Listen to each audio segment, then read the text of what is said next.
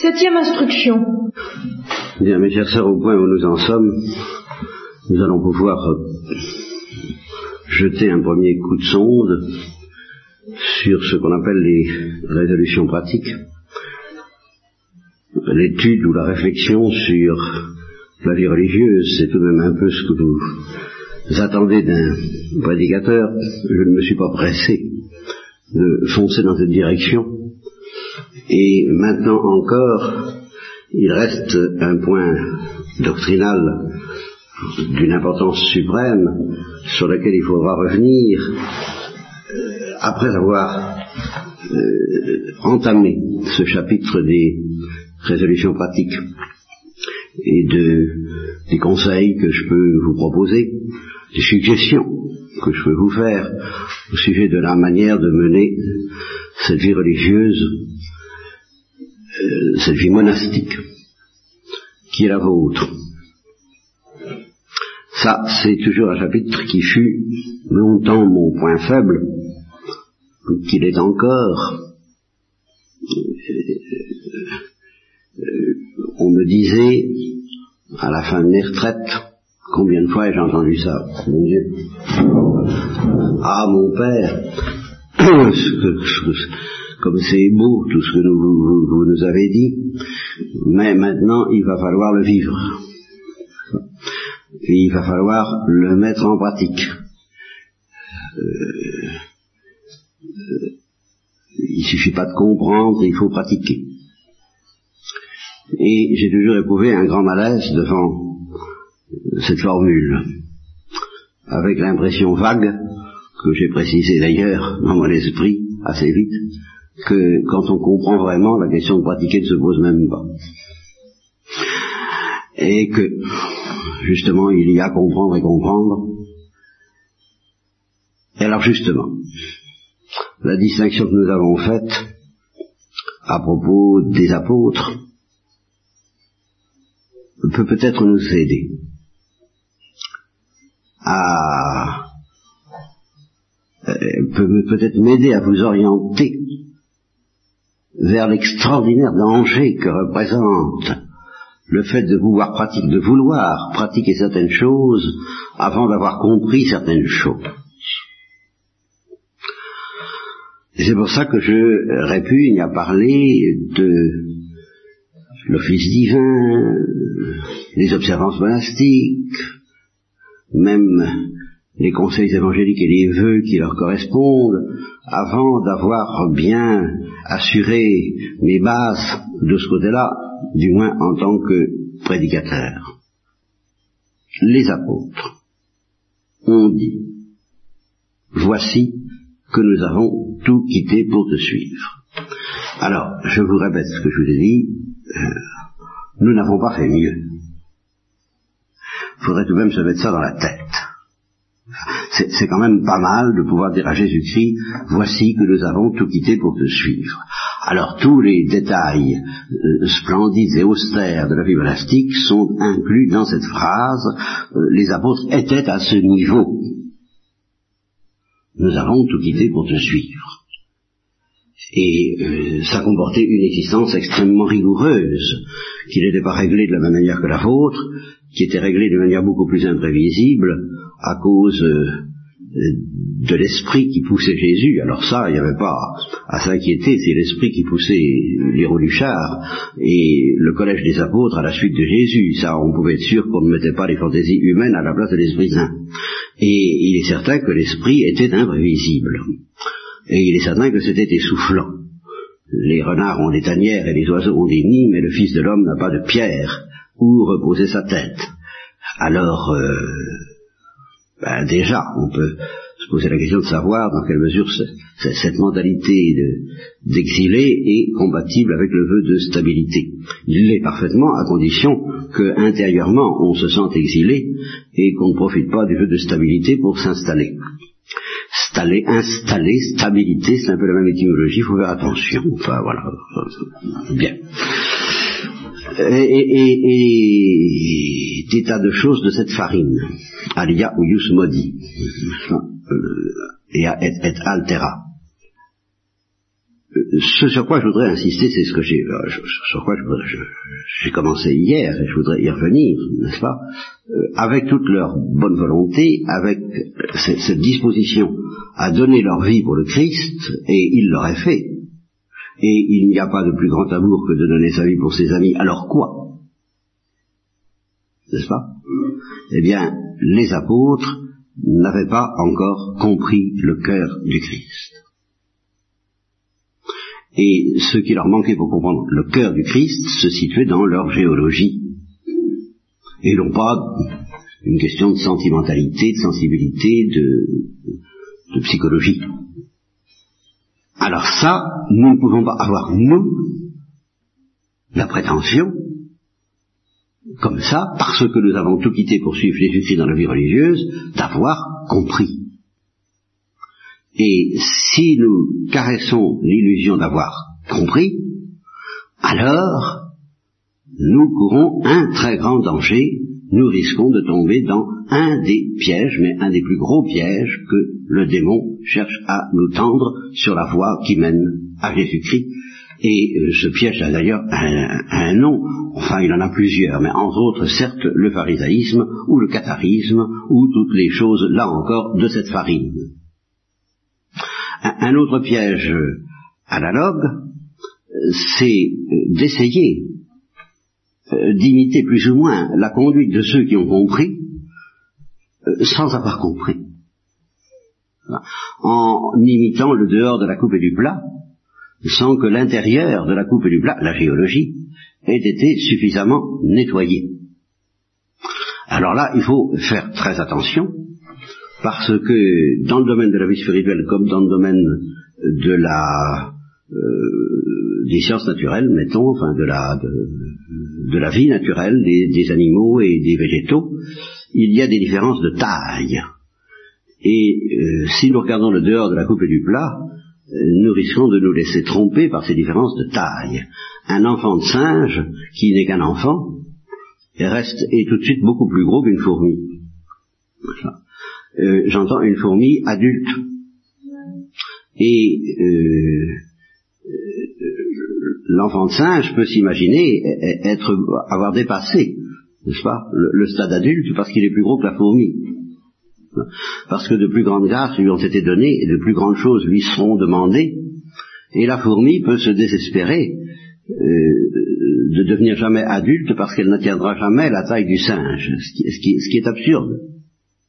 C'est pas ça qui lui est demandé. Ce qui définit le passage à l'état adulte euh, dans l'ordre de la sainteté euh, n'est pas le même selon chacun. Nous sommes appelés par notre nom, et c'est selon le nom selon lequel nous avons été appelés que nous avons à atteindre notre taille d'adulte, la nôtre. Et les comparaisons sont très dangereuses, dans tous les sens, aussi bien dans le sens du complexe d'infériorité que dans celui du complexe de supériorité à cause de cela. Bon, je pourrais longuement m'étendre sur ces choses, euh, il y aurait tant à dire, n'est-ce pas? Mais je voudrais en arriver à des précisions encore plus grandes. Je ne vous découragerai pas du tout, loin de là, de pratiquer ce qui fait la définition même de votre vie, c'est-à-dire la mortification, l'austérité, les observances, la pratique des conseils évangéliques, euh, l'obéissance, la chasteté, la pauvreté Pas du tout. Je vous y inviterai même, comme tout le monde, enfin, comme tout prédicateur, c'est évident. Mais je me permettrai d'introduire une distinction à partir de ce que je vous ai dit sur le fait que les apôtres n'avaient pas compris et que c'est seulement, nous le savons, le jour de la Pentecôte qu'ils ont compris. C'est pour ça, vous, vous, voyez, je rappelle, je, prends mes précautions, vous voyez la, quantité d'événements qu'il a fallu euh, euh, qu'il les secoue comme un euh, Voici que Satan a réclamé de vous cribler comme le froment. C'est exactement ça que le Christ a dit à ses apôtres avant ces événements. Vous voyez la quantité d'événements qui ont dû se succéder pour que les apôtres passent de l'état où ils avaient tout quitté pour le suivre, donc tout donner comme on donne tout dans la vie religieuse. C'est exactement ça. et puis le moment où, à la Pentecôte, ils ont compris. Vous dites tout ce qu'il a fallu et que nous avons euh, passé en revue hier soir. Et avec cette, ce, fait justement très impressionnant que tout ce que Jésus-Christ a pu faire et subir sous leurs yeux, que tout le spectacle qu'ils ont eu sous leurs yeux, que tous les effets produits sur eux par ce spectacle et qui ont été redoutables, qui les ont effectivement criblés comme le froment et secoués comme un prunier, qui ont fait un travail très, très, très profond dans leur âme, dans leur géologie, qui ont certainement euh, cheminé dans, leur géologie d'une manière sourde, comme euh, tout ce qui s'est passé dans la géologie de cette jeune fille dont je vous ai parlé. Mais l'explosion n'a pas eu lieu, l'éclosion n'a pas eu lieu. L'éruption, l'éruption qui peut être euh, volcanique et tonitruante comme l'éruption d'un volcan, éruption qui peut être silencieuse et discrète comme une éruption de bouton, n'est-ce C'est l'éruption d'une maladie, vous comprenez, qui, Bon, eh l'éruption n'a pas eu lieu avant la Pentecôte. Un travail s'est fait. Il y a eu une incubation de l'intelligence du cœur du Christ. Euh, ils ont incubé cette maladie, cette maladie qui ne mène pas à la mort, mais qui est pour la plus grande gloire de Dieu, comme l'a dit Jésus-Christ lui-même. Ils ont incubé la maladie pendant tout le temps de leur contact avec le Christ en assistant à la passion, en étant secoués par la passion, euh, avec tous les sentiments divers que j'ai évoqués, en étant secoués par la résurrection, avec les sentiments divers, cette, cette joie à laquelle ils n'osaient pas croire.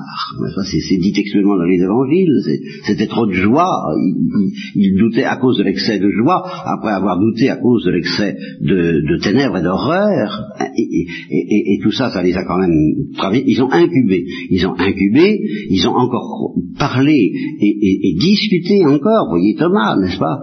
Euh, et, voyez cette question, est-ce maintenant que tu rétabliras le, royaume d'Israël? Ils ont encore discuté avec le Christ ressuscité, ils, ils avaient vraiment pas peur, hein, passez-moi l'expression, pardonnez-moi, ils étaient gonflés, enfin c'est fantastique de, discuter encore avec Jésus ressuscitant, enfin, c'est quand même quelque chose.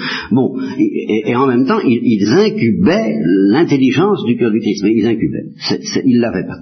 Et c'est pour ça qu'il leur a dit, pour parachever cette œuvre, pour pouvoir enfin euh, provoquer en vous l'éruption interne de l'intelligence de mon cœur, l'éruption du cœur de chair que je vais vous donner, je m'en vais euh, par la porte et je reviendrai par la fenêtre, ou plutôt je m'en vais par devant, je disparais, je disparais de la scène et je reviendrai par derrière. Et là, je vous donnerai un cœur nouveau, et il y aura cette éruption visible aux yeux des hommes de l'intelligence que vous aurez enfin reçue de mon cœur, et bien entendu, c'est la Pentecôte. Alors, première remarque évidente, qu'est-ce que ça signifie? Qu'est-ce que ça signifierait? Mais je mets ça au conditionnel, mais hélas, il faut souvent le mettre à l'indicatif, qu'est-ce que ça signifie? D'entrer dans la vie religieuse, c'est-à-dire de tout quitter pour suivre Jésus-Christ, si ce n'est pas pour essayer de comprendre son cœur. Si c'est pas, si c'est pour faire comme si on avait déjà compris, ou si c'est pour, à force de volonté, euh, de faire, d'obtenir, euh, de comprendre, je dirais, par soi-même, euh, ce qui ne peut être compris que par des événements imprévisibles, incompréhensibles, et qui sont menés par Dieu d'une manière telle qu'en effet, il n'y a qu'une chose à faire, c'est de se laisser faire, et de se laisser faire sans comprendre jusqu'au moment où on comprendra tout de nouveau et plus profondément que jamais, mais, mais je n'en suis pas là. Je n'en suis pas là, car, euh, je dois vous le dire tout de suite, la différence entre nous et les apôtres, et c'est une différence précieuse si nous savons l'utiliser, très redoutable si nous l'utilisons mal, c'est que l'enseignement de l'Église nous a dit, noir sur blanc, et nous répète tous les jours ce que les apôtres ne comprenaient pas. Alors, parce que nous l'avons entendu dire au catéchisme depuis notre enfance, du moins dans mon cas, et, dans le vôtre, euh, de quelque façon que ce soit, euh, parce que tout le monde, tous les prédicateurs vous en parlent, de ce que ne comprenaient pas les apôtres.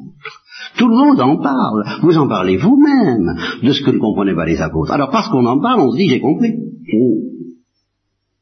Moi, prédicateur, qui vous en parle pour avoir ruiné ces choses avec euh, des alternatives d'enthousiasme et de découragement pendant toute ma vie, j'ai compris avec mon intelligence de théologien, c'est sûr, avec mon cœur, mais je n'ai pas encore compris. Et je le sais très bien. Et je, vous demande de prier pour que j'ai la grâce de comprendre un jour, le plus vite possible, en vertu d'une pentecôte personnelle, le cœur du Christ. Car justement parce que je sais de quoi il s'agit, je sais que je ne l'ai pas compris avec mon cœur, je l'ai compris avec ma tête.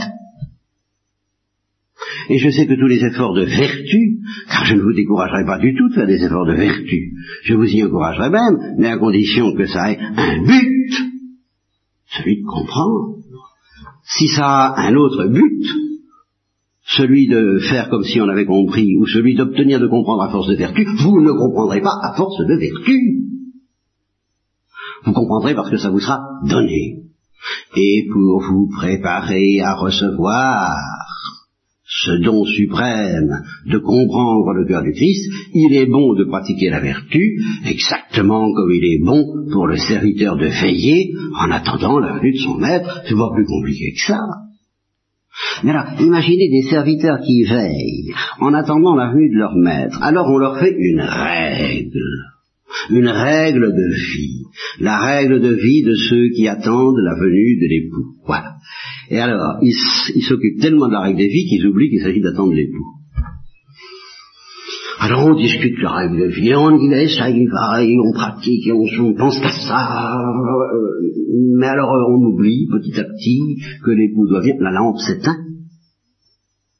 La lampe s'éteint. Ou bien, c'est un autre cas, et il y en a de multiples autres qu'on peut encore inventer, n'est-ce pas?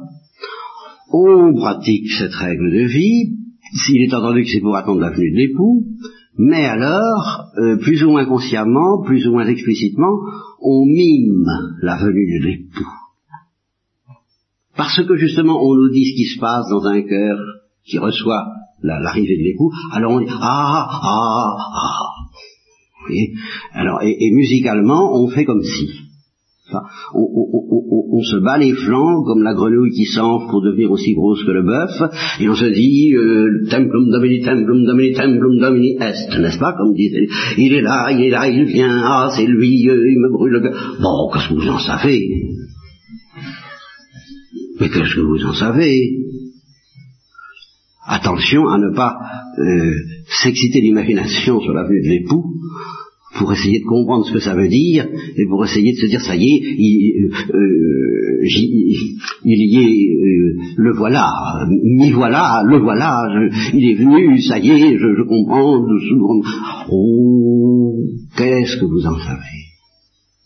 Il faut savoir patienter, et patienter dans cette longue attente que Thérèse avait là appelée une mauvaise nuit dans une mauvaise hôtellerie attendre le lever du jour, le veilleur qui attend l'aurore et qui perçoit quelques signes dans la nuit qui le laissent pressentir que peut-être l'aurore n'est pas loin de se lever, mais enfin qui ne prend pas, qui confond pas l'aurore avec le soleil. C'est autre chose. il suffit de regarder la vie des saints pour s'apercevoir que eux, ils ont su le soleil et moi pas. Moi pas. Et vous, peut-être pas. Il m'est arrivé de plusieurs fois dans ma vie de soupçonner, de pressentir, d'espérer que telle ou telle âme que je rencontrais avait vu le se, lever, se lever le soleil. Ça ne m'est pas arrivé souvent. Ce fut toujours une très grande joie et une très grande détresse, parce que justement je sentais bien que ce n'était pas mon cas, mais je répète, ça ne m'est pas arrivé souvent. Même dans la vie religieuse. Mais évidemment, puisque la vie religieuse, c'est celle des apôtres qui n'avaient rien compris. Bon. Et c'est pas parce que nous savons de quoi il s'agit, et avant justement de commencer à vous parler de quoi il s'agit, car c'est ça qui sera l'ultime explication doctrinale que j'essaierai peut-être de vous donner, et, je, tremble des fois que vous ayez l'illusion de comprendre ce que je vais dire, alors que je ne comprends pas moi-même. Par pitié, quand j'ai dit que je ne comprenais rien, je répète, je ne comprends rien, et surtout à ce que je dirai maintenant. Alors précisons un peu, toujours au, plan pratique.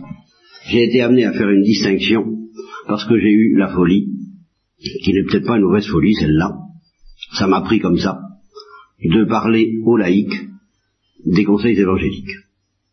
En principe, justement, c'était pas pour eux.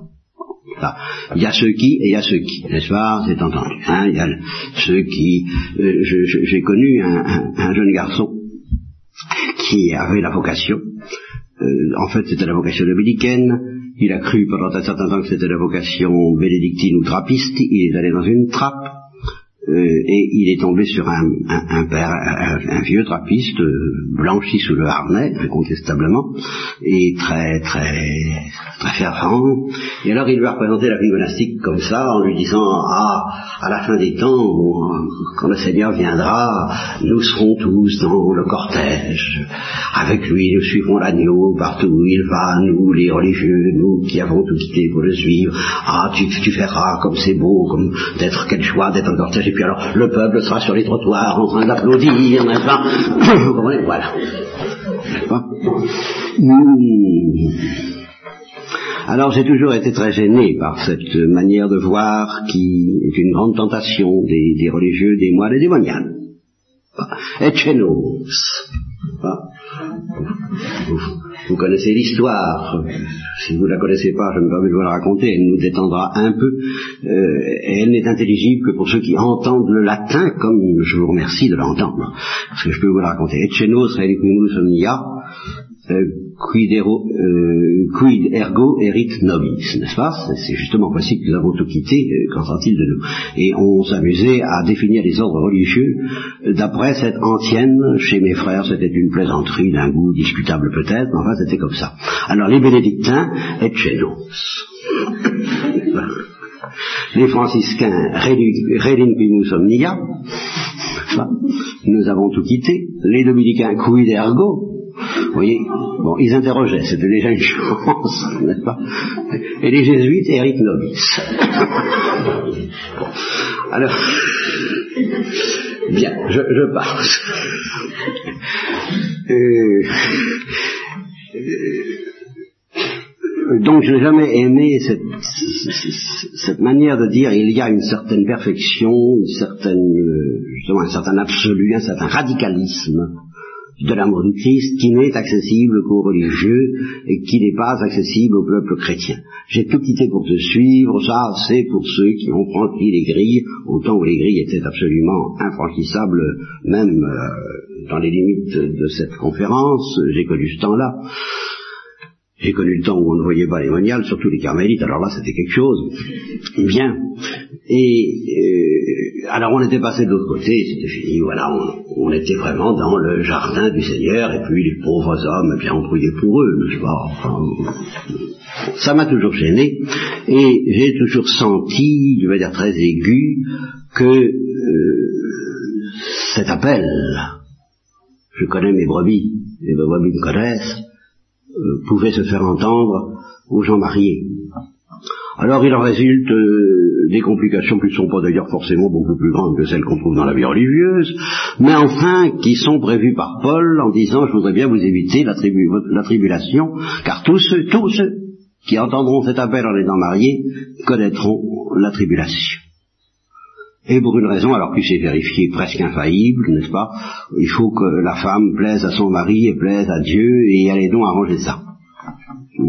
Et allez donc arranger ça. Et les diviser. Bon, et réciproquement pour le mari. Ça, c'est vrai. Pas une raison, parce que cette division est peut-être bénie, cette division peut être précisément cette fameuse blessure à la hanche, n'est-ce pas, dont nous parle le combat de Jacob, c'est ce déchirement du cœur qui fait qu'on on, est devant un problème sans solution. Mais c'est une bénédiction d'être devant un problème sans solution. C'est comme ça qu'on entre dans l'intelligence du cœur du Christ.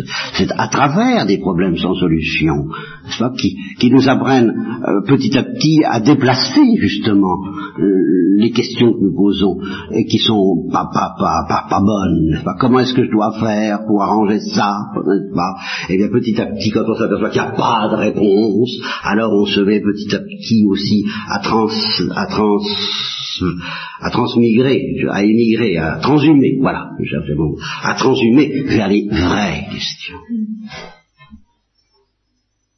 En conséquence, ben, je me suis permis de prêcher à des laïcs les conseils évangéliques. Et alors j'ai été amené à faire une distinction qui va nous rendre un service euh, que je n'avais pas prévu d'ailleurs, entre ce que j'appelais, et précisément, et précisément du point de vue quasiment canonique des jeux religieux, la sagesse obligatoire et la folie facultative.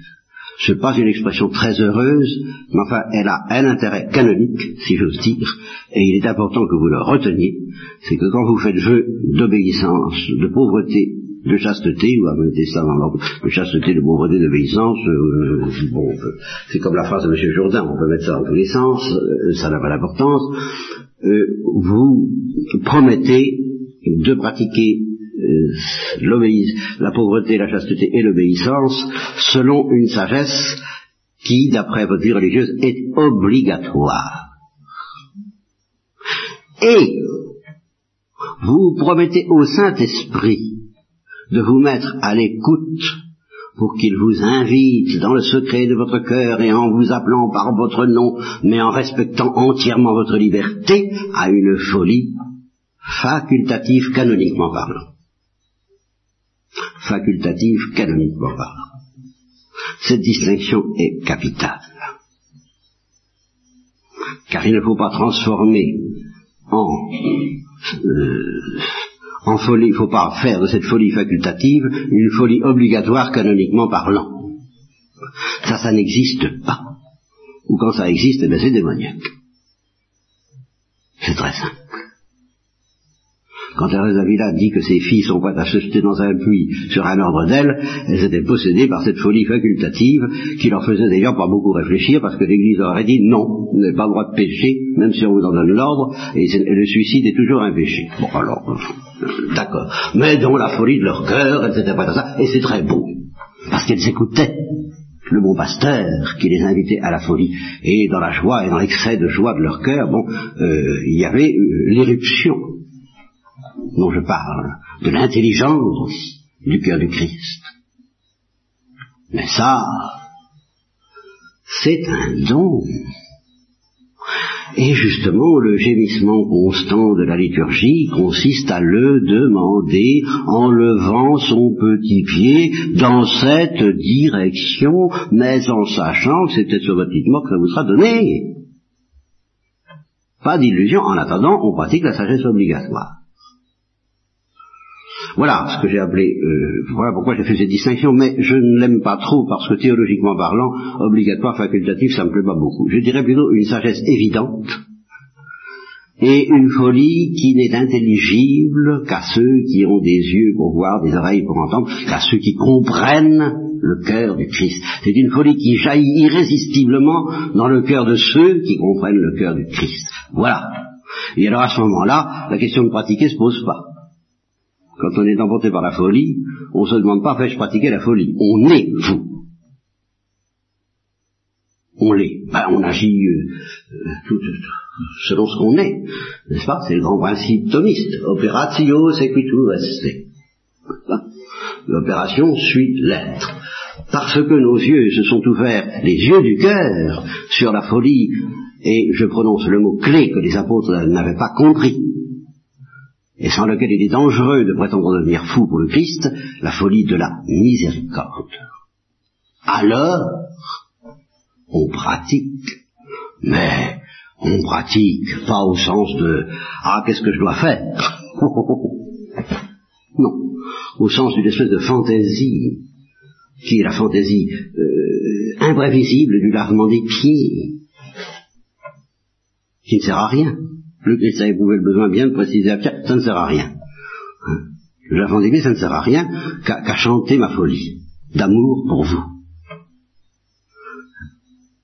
Parce que vous êtes déjà pur, alors euh, pourquoi vous l'avez pieds Alors c'est pour ça que Saint Pierre, lui qui est utilitaire, dit alors si c'est ça, alors allons-y tout entier, quoi, les pieds, la tête, oui, quoi. Hein, si ça sert à quelque chose, mais non, c'est pas pour ça, c'est pas pour te laver, tu es déjà pur.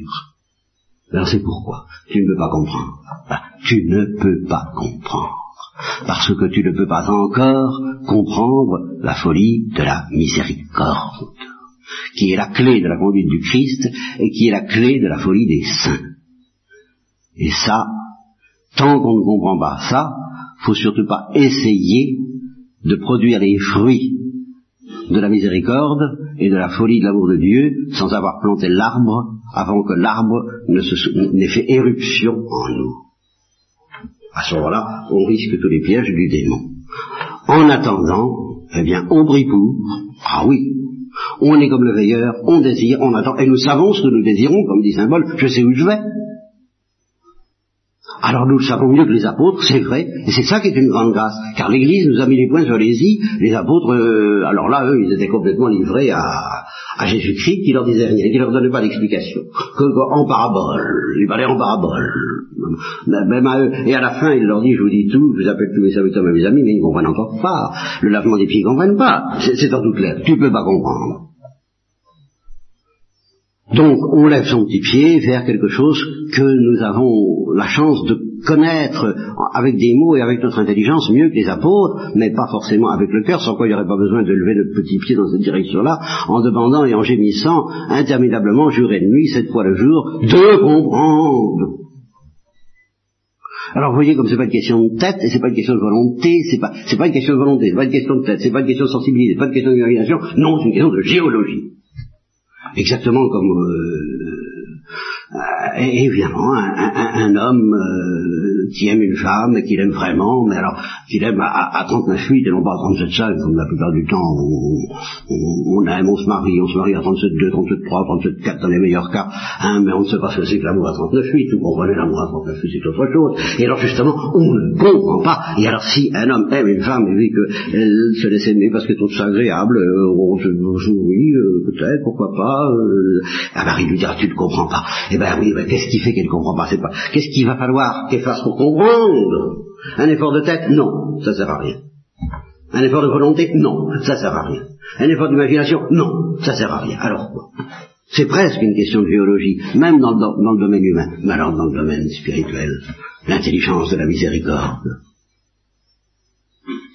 Alors le danger, c'est qu'on nous l'a dit c'est qu'on nous répète ça, voyez, comme Jésus nous a aimés, car il s'est livré pour nous, il a souffert, méditons, faisons le chemin de croix sur toutes les souffrances de la passion qu'il a enduré pour nous. Alors elle nous guide, elle essaie, elle essaie de guider notre cœur vers l'intelligence de ces choses, mais il ne faut pas vous imaginer que ça suffit pour qu'on ait cette intelligence.